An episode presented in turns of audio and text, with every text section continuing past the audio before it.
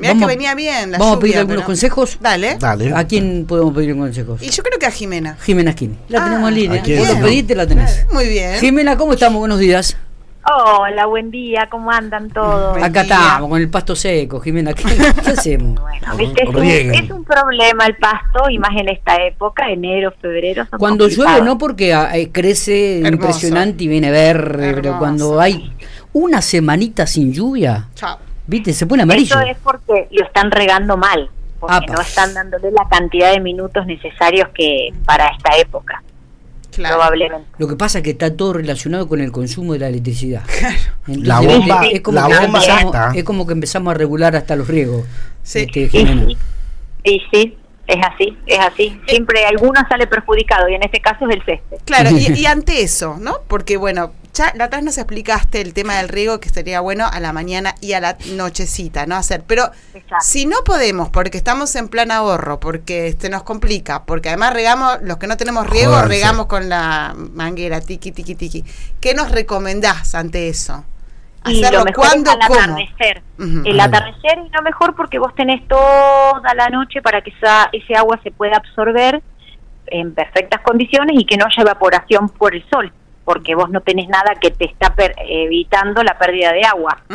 Entonces, por eso es ideal, a la, si vos vas a hacer un solo riego, que ese solo, ese solo riego sea a la tardecita. Bien. con más cantidad de minutos, pero sí o sí a la tardecita. Eso le permite a la planta no solo absorber con tranquilidad, sino que evitas la pérdida por evapotranspiración del sol. Eh, Jimena, digo, eh, en esta época eh, hay cantidad de mosquitos y, y de otro tipo de bichos que andan en el jardín que es impresionante. ¿Es normal? ¿Han aparecido nuevas especies? A ver, ti- tiranos algún algún dato No, sobre esto. Es Jimena. normal Es porque normal. es- son ciclos normales de los insectos. Eh, Nosotros en el verano tenemos ciertas variedades de insectos que en el invierno no las tenemos. Por ejemplo, ahora tenemos los jejenes, que son ese bichito chiquitito que pica. ¿Cómo y sobre pi- todo si No, estás sí, humedad, ahí se te va a adherir más todavía. Y los mosquitos, que es por una cuestión de lluvias. El año pasado no hubo tantos, pero porque fue un, un verano muy seco. Este verano que viene muy húmedo, el ciclo del mosquito se logra, se completa, entonces vamos a tener muchos más mosquitos, seguramente tirándonos a marzo, abril vamos a tener grandes cantidades de mosquitos. Si Ah. sigue lloviendo, ¿no? ¿Más todavía? Porque el ciclo, sí, porque el ciclo se va a continuar. No vamos a tener un solo ciclo, sino que vamos a tener varios. Bien, bien. Entonces, eh, hay que cuidarse de eso. Esto, a ver, nos afecta a nosotros, los mosquitos y demás. ¿Qué pasa con nuestros patios? Sí, a las plantas también, porque ustedes recuerden que los, los mosquitos, unos se, eh, se alimentan de savia y otros se alimentan de sangre. No es que todos se alimentan de sangre. Entonces hay algunos mosquitos que van a producir algún daño en alguna hoja más joven, en las hojas más tiernitas. Eh, pero bueno, uno, en este caso, lo que más se, se preocupa es por uno y no por la planta, porque produce más daño en nosotros que, que por ahí en una plantita chiquitita o una plantita joven. Pero bueno, lo ideal es hacer aplicaciones de, de insecticidas específicos que vienen orgánicos, hoy en día no solo es lo químico, sino que vienen orgánicos, pero tienen que tener en cuenta que cualquier cosa que uno aplique para combatir los mosquitos es por un tiempo muy limitado. Eso dura muy poquitos días. Eh, donde uno riega o donde llueve, el producto se lava porque son productos de contacto. Está bien. ¿entiendes? Entonces, no es algo que uno echa ahora y me va a durar todo el verano el producto. No, eso es imposible, no existe eso. Te, te hago una consulta que no, no está relacionada con el tema del riego. Eh, Viste que algunas veces uno, eh, por imprudencia, por desconocimiento en algunos casos, eh, cuando a la manera, a, a la hora de plantar, de, de colocar una planta en la vereda o en el interior de la vivienda, no tiene en cuenta ciertos detalles, ¿no? Entonces de repente tiene, plantó una, o, había una planta grande, las raíces comienzan a, a destruir todo, levantan piso, rompen cañería, digo, ¿qué, qué tipo de planta aconsejás para aquellos que tienen que colocar alguna, no es la época obviamente, hay que hacerlo creo, lo que me han enseñado los meses que no tienen R, ¿puede ser? No, eso es, eh, Miguelito, pinta la edad que tenés. Eso es hace O sea que estoy viejo. Decilo, decilo abiertamente que ya lo tengo asumido. No, no te ¿Por preocupes. qué? Porque eso de los meses sin R era cuando las producciones de plantas no Sí. existían las macetas de plástico. Entonces, la única forma de vender las plantas era en la época de invierno, que era cuando se extraían del suelo y se vendían a raíz desnuda. Hoy en día, Ajá. estoy hablando hace 30 años o más, o 50 años para acá, eso ya no pasa más. Pará que Se tampoco. planta durante me- me- todo el año porque las plantas están envasadas, no tocamos raíz, la raíz está intacta. Entonces uno puede plantar todo el año, pero hay algo que es importante, siempre y cuando tenga riego. Si yo no tengo riego, yo En- no puedo plantar en el verano. En cualquier época del año. Está bien. Claro, pero plantar todo el año siempre y cuando tenga riego. Bien, se no ríen tengas acá los muchachos. ¿eh? verano no. Se me ríen, se Sí. me ríen, no sabes. Están en la carcajada. Abran, abrile el micrófono a los muchachos. Matías. No, ¿cómo nos vamos a que reír? Ah, al gato. que- pero bueno, Claro, te- eh, te digo, posta, perfecto, ¿viste? ya está. Entonces se puede plantar cualquier planta en cualquier época del año mientras tengamos agua. ¿Qué Mientras tipo que de riego. recomendás como especialista para colocar en veredas?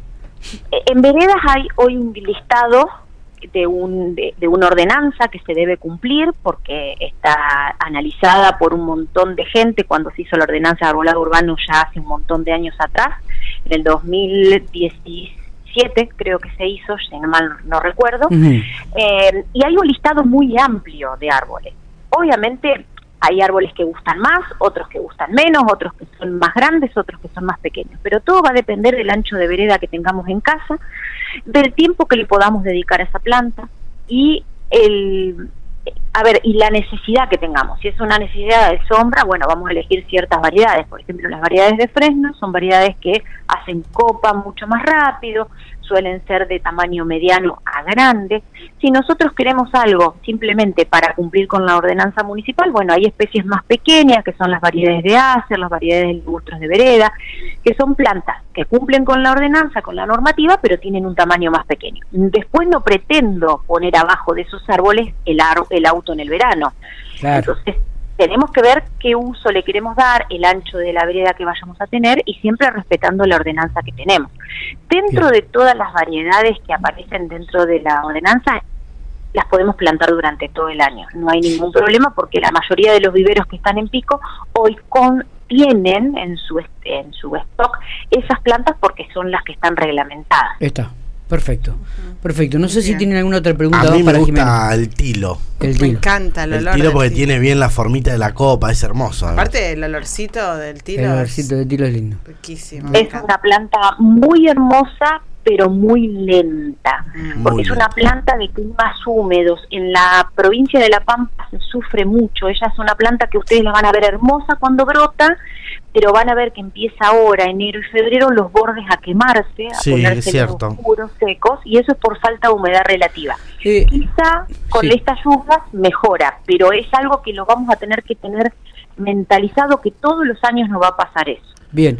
¿Cuál es el costo de una planta de tilo, por ejemplo, o de fresno? ¿Se puede conocer, Jimena? hoy yo te pudiera decir, te estaría mintiendo, porque con el tema de los cambios de precios que estamos teniendo, ya no, si no me fijo en la computadora, porque nosotros tenemos, nuestro vivero está todo automatizado, de hecho pueden entrar a la página de internet nuestra y van a ver los precios por la página. Ah, bien. Eh, eh, tenemos que estar constantemente mirando porque hoy no podemos tener una referencia de, precios, Palo, lamentablemente. palo borracho preguntan si se puede poner. En la vereda no, porque tienen un sistema radicular extremadamente grande e invasivo. De hecho, se deben poner como mínimo a 10 metros de cualquier propiedad. Eh, son plantas exóticas, que quiere decir que no son propias de nuestra zona, son plantas del norte argentino y por ende van a necesitar un montón de cuidados para lograr tener un árbol bonito, prolijo eh, en el futuro. Eh, y el sauce me da la sensación que también, ¿no? El sauce es un problema, es un árbol que tiene raíces constrictoras, que quiere decir que todo lo que agarra lo va a retorcer y lo va a romper. Claro. Por eso es que están prohibidos en la vereda, están prohibidos cerca de las piletas, están prohibidos cerca de las cañerías y ni hablar de cerca de perforaciones. Mm. Si nosotros tenemos sauces cercanas a las perforaciones de agua, es muy probable que la bomba en, el- en un plazo de dos o tres años empiece a tirar menos agua. Y cuando sacamos la bomba o, o revisamos la cañería, nos encontramos que todas las raíces del sauce están ahí adentro. Es como el álamo, Mm. más o menos. Qué bárbaro Bien. esto, ¿eh? Qué bárbaro. Bueno, eh, Jimena, eh, excelente. Eh, un gustazo hablar con vos, ¿eh? Los No, consejos. gracias a ustedes, siempre aprendemos algo nuevo.